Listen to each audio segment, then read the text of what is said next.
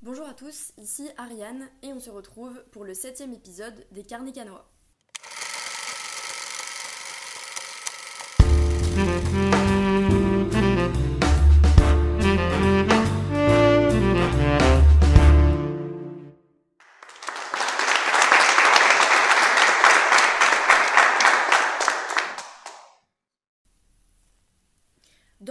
épisode, je vais vous parler de quatre films différents, euh, dont trois en sélection officielle qui sont Club Zero de Jessica Osner, May December de Todd Haynes et euh, Les Feuilles Mortes d'Aki Korismaki. Et le dernier, c'est un film de la semaine de la critique qui s'appelle Lost Country de Vladimir Perisic. Alors le premier film que j'ai vu, euh, c'était donc Club Zero de, de Jessica Osner à la salle Debussy. Euh, donc une grande salle très agréable pour voir ce film et j'étais contente de le voir dans, ce, dans cette salle là parce que euh, il y a un vrai effort esthétique sur le film.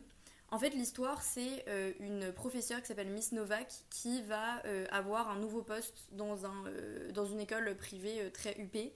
et ce, ce poste-là, ça va être professeur d'alimentation consciente. Et donc, du coup, elle va enseigner à un groupe de 5 élèves ce qu'elle appelle l'alimentation consciente. Et en fait, au fur et à mesure du film, on va se rendre compte que euh, ce petit groupe d'élèves va se retrouver embourbé euh, de plus en plus dans une situation euh, assez dangereuse. et donc moi ce que j'ai bien aimé dans le film, bah déjà je trouve que le scénario est relativement novateur. Enfin moi j'ai trouvé ça, trouvé ça assez bien.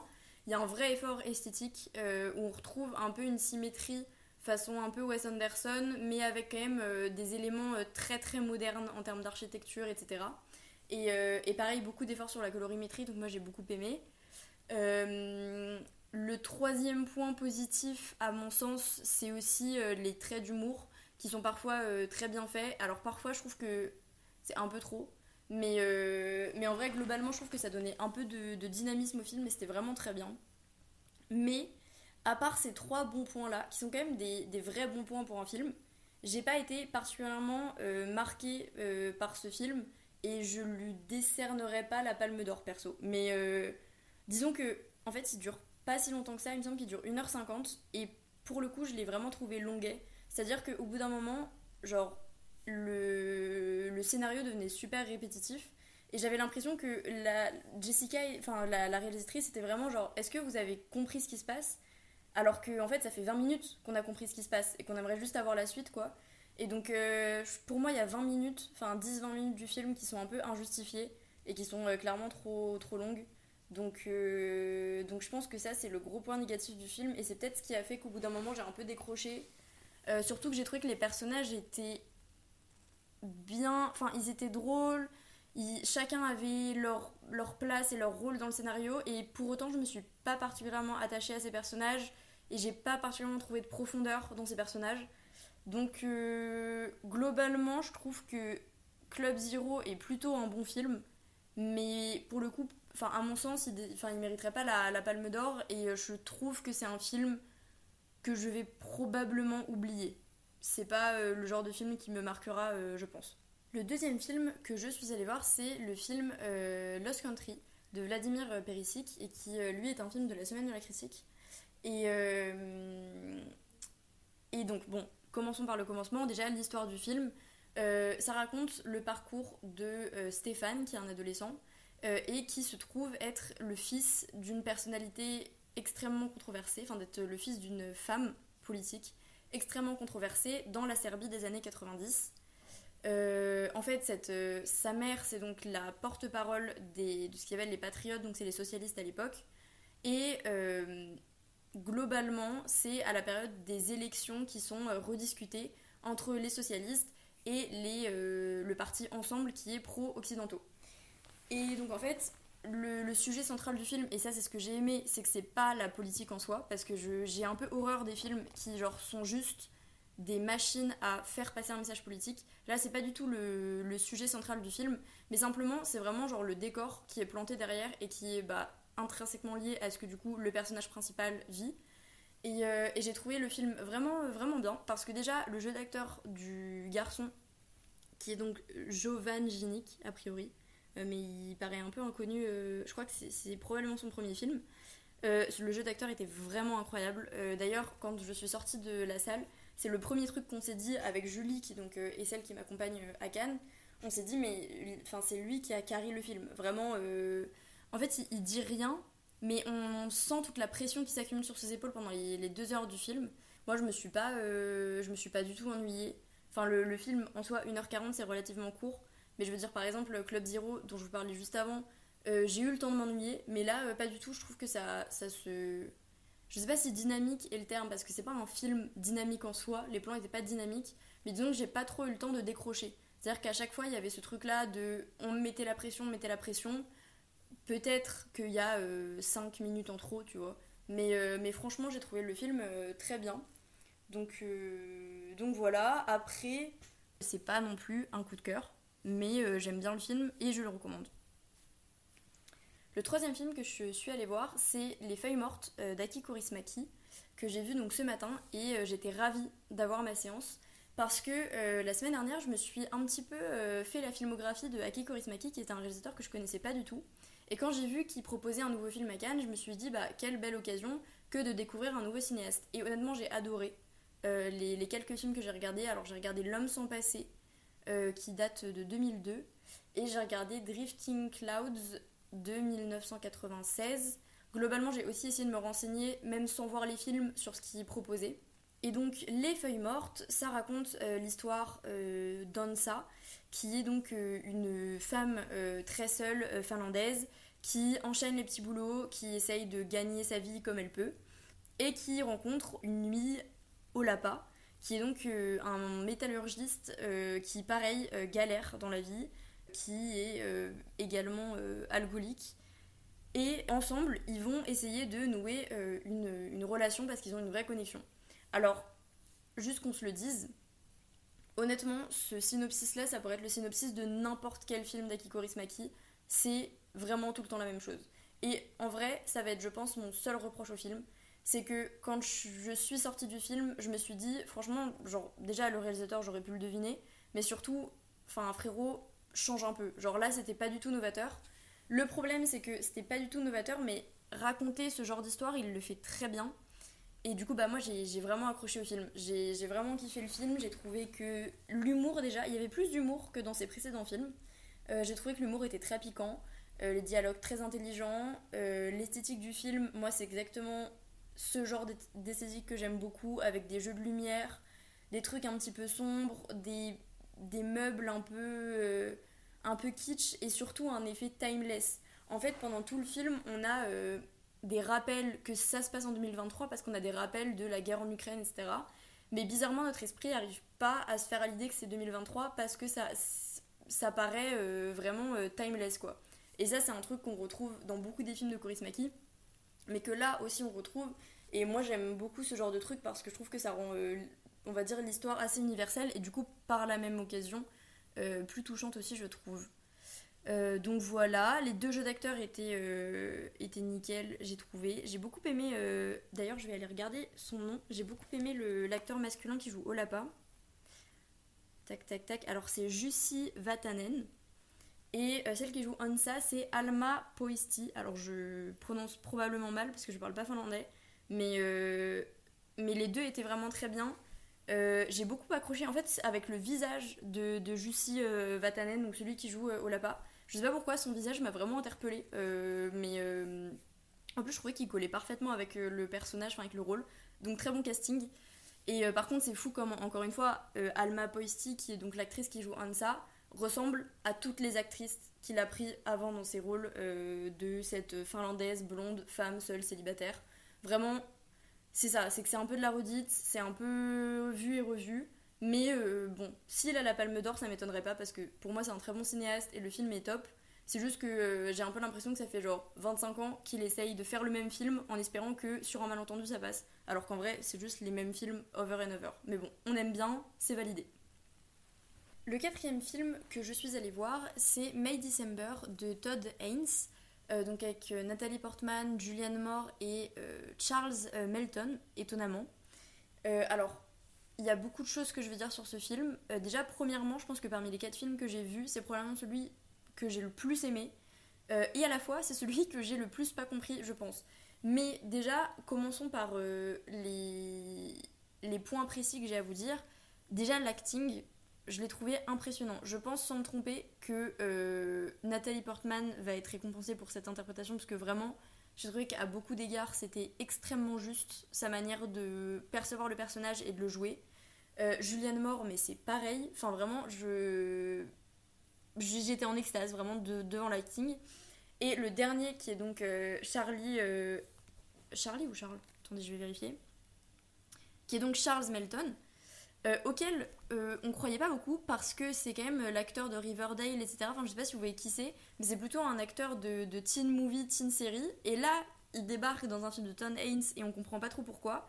Mais, euh, mais je suis désolée d'avoir douté de lui parce que franchement, il s'en sort super bien. Enfin, d'ailleurs, c'est même pas qu'il s'en sort, c'est que vraiment il master le rôle d'une main de maître. Et en plus, c'est un rôle vraiment pas facile.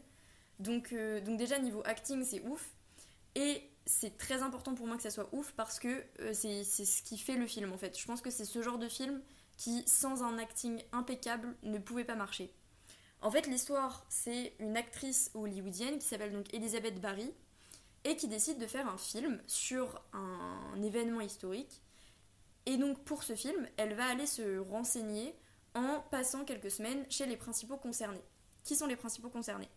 Ce sont Gracie euh, Atherton et Joe euh, pourquoi sont les principaux concernés En fait, l'événement historique en question, c'est euh, le couple sulfureux qui s'est créé entre une femme de 36 ans et un adolescent de 11 ans. Donc Elisabeth Barry débarque euh, chez eux pour faire un film sur eux 25 ans après. Donc quand elle débarque, ce couple-là, il a grandi et ils ont maintenant des enfants qui sont, enfin qui vont bientôt terminer le lycée d'ailleurs et qui vont passer à l'université. Et donc, je dis que j'ai pas trop compris ce film, parce qu'à part vous dire ça, je peux pas tellement genre vous dire plus que ce qui se passe vraiment. En fait, elle va juste essayer d'essayer d'analyser un petit peu justement quel personnage elle va devoir jouer. Et ça va être juste un, truc très tricky pendant 1h50 où elle va juste essayer de, de, de dépecer humainement un personnage. Et je trouve que c'était genre super juste. Euh, dans la manière euh, d'être joué, dans la manière de voir les relations. Et il y a ce truc-là de, de, je trouve, dans l'acting, d'avoir permis de mettre en place une atmosphère très sulfureuse, très sombre, très, euh, très bizarre, mais pas réellement, par la, enfin, pas réellement par le décor ou par la mise en scène ou quoi, simplement par l'acting et les relations que les personnages entretiennent entre eux. Et euh, ça, j'ai trouvé ça vraiment fort et j'ai beaucoup aimé parce que je trouve que, enfin, je pense que c'est ça qui m'a en fait tenu en haleine pendant, euh, pendant tout le film. Alors, je crois qu'il dure pas très longtemps, cela dit. Je vais checker. Je crois qu'il dure 1h50. Oui, 1h53, donc en soi pas si long que ça. Euh, mais quand même, pareil, pendant 1h53, je me suis pas, euh, je me suis vraiment pas ennuyée. Il m'a tenu en haleine de ouf. Et surtout, enfin, si vous voulez, je sais pas comment dire ça, mais j'étais vraiment euh, prise dans le film, dans l'atmosphère du film. Et dès que j'avais l'impression d'être dans les conversations sans parler, mais d'avoir ce truc-là, de quand quelqu'un me répondait, d'avoir cette petite tension en moi de devoir répondre quelque chose, alors même que en soi j'ai pas à répondre, enfin c'est quelqu'un dans le film qui va répondre. Mais euh, bref, je, je sais pas, à plein d'égards, j'ai trouvé ça vraiment très très fort. Et humainement très intelligent, dialogue très intelligent, etc. Et euh, j'ai trouvé ça. Euh, non, j'ai trouvé ça vraiment bien. J'ai l'impression que ma critique est nulle parce que j'ai pas tant de choses à vous dire que ça sur le film, genre techniquement en mode que j'ai trouvé bien techniquement, dans la mise en scène, ou euh, un synopsis très détaillé. Mais juste simplement, j'ai kiffé le film, je pense que l'atmosphère est ouf, que l'acting est ouf. Euh, j'ai trouvé pareil le... en soi le scénario euh, bien vu, enfin on va dire c'est bien écrit, les dialogues sont bien écrits. et donc je peux que vous recommander ce film là, et pareil ça m'étonnerait pas qu'il récolte quelques récompenses à la cérémonie finale. Enfin, je voulais terminer euh, cet épisode en vous parlant euh, d'une dernière chose qui n'est pas une, euh, pas une séance, mais j'ai eu la chance d'assister au talk d'Eva Longoria pour, et de Stacey Smith pour Women in Motion. en fait, tout au long de la semaine, il y a eu des séries de talks sur les femmes dans le cinéma, donc globalement que ce soit derrière les caméras ou devant les caméras. Et bah moi, je viens d'arriver hier, du coup, je voyais passer les, les, interviews de malades, euh, de femmes qui venaient euh, donner leur expérience, etc. dans le cinéma. Et euh, par chance, j'ai pu assister à celui d'Eva Longoria et de Stacey Smith. Donc Eva Longoria, vous la connaissez sûrement, c'est une actrice qui notamment est connue pour Desperados Wife, mais bien plus qu'actrice, elle est aussi productrice. D'ailleurs, elle a commencé comme ça dans le cinéma. Et elle, a, elle est également réalisatrice puisqu'elle va bientôt sortir son film qui s'appelle Flaming Hot. Stacy Smith, elle est professeure et chercheuse à euh, l'USC Dannenberg, euh, notamment en termes d'inclusion euh, initiative. Donc pourquoi les deux ont été rassemblés Parce qu'il me semble qu'en fait elles forment toutes les deux un espèce de duo, de tandem et de connexion dans le cinéma. Et en fait elles ont créé une initiative qui s'appelle donc l'Inclusion List, qui est donc la liste d'inclusion et qui cherche à, on va dire, récompenser les films qui, à la fois devant les caméras et à la fois derrière les caméras, présentent euh, une vraie volonté d'inclusion, enfin pas simplement une volonté, mais euh, une vraie preuve euh, d'inclusion, que ce soit au niveau effectivement des femmes, mais également au niveau des femmes de couleur, des femmes de minorité, etc. Donc petit topo du talk qui n'a pas duré très longtemps et qui à mon sens est relativement facile à résumer. Enfin c'est des choses qu'on entend assez souvent. Mais c'était quand même assez euh, intéressant de les entendre de ces, de ces bouches-là et d'avoir cette expérience euh, cette expérience devant nous, euh, prête, prête à témoigner. Et il y a eu quelques questions à la fin, mais d'ailleurs je voudrais justement parler de ces, ces questions. Parce que du coup c'était un truc réservé à la presse, une espèce de conférence presse un peu. On n'était vraiment pas beaucoup dans, le, dans la salle du talk. Et donc il y avait une ambiance assez intimiste. et donc ce qui s'est passé c'est qu'elles ont commencé par euh, parler de leur, euh, leur initiative, l'Inclusion List, qui pour elle est vraiment, enfin pour elle ce qui était vraiment important c'était de récompenser les gens qui faisaient bien plutôt que réprimander les gens qui faisaient mal, notamment parce qu'après deux ans de pandémie, euh, il y avait cette idée de, de vouloir vraiment remettre de l'optimisme et remettre du dynamisme au cinéma. pour elle c'était également important cette idée de, de, de mesure du succès euh, l'idée c'était de dire que c'est pas simplement parce que vous avez doublé les femmes euh, dans votre équipe euh, technique que c'est bien, parce que s'il y avait une femme dans l'équipe technique, en fait maintenant il n'y en a plus que deux. Donc certes vous avez doublé, mais l'idée c'était vraiment d'avoir une vraie vision qui soit concrète et qui soit concrète et qui puisse permettre de vraiment faire avancer les choses et pas simplement en comment en apparence quoi. donc il y avait il y avait ce point là. Et elles ont notamment commencé à parler de leur expérience. Alors Cissy Smith, elle est plutôt professeure, donc elle, elle était plutôt sur ce truc-là de, des statistiques, du fait que euh, on pense qu'on a avancé, mais on n'a pas vraiment avancé, que euh, il y a ce truc-là de euh, vouloir mettre des femmes à l'écran, mais d'un autre côté, est-ce qu'on met des femmes à l'écran, mais tout le temps dans le même genre de rôle qui finalement les enferme un peu plus, ou est-ce qu'on met vraiment des vraies femmes à l'écran en leur donnant la parole, etc. Il y avait également Eva Longoria, qui a donc donné, elle, son expérience en tant que femme latino, en disant que quand elle faisait un film, ou quand elle produisait un film ou jouait dans un film, il y a ce truc-là. Euh, mais bon, j'enfonce un peu des portes ouvertes, je pense que c'est un truc qu'on a un peu tous entendu. Mais il y a ce truc-là de représenter toute ta communauté avec toi. Ce que on veut dire par là, c'est que on lui a attribué, mettons, 10 euh, millions pour faire un film. Euh, eh bien, si le film marche pas, on dira bon bah en fait les films euh, des femmes euh, latinos ça fonctionne pas. Alors même que en soi c'est juste le film d'Eva Longoria qui a pas marché et pas le fait qu'elle était femme latino. Pourtant, si un homme blanc fait un film et ça marche pas, bah on n'hésitera pas à donner la même somme d'argent à un autre homme blanc. Disons qu'on fait moins ce lien là entre la personne et la communauté qu'elle représente avec son œuvre aussi.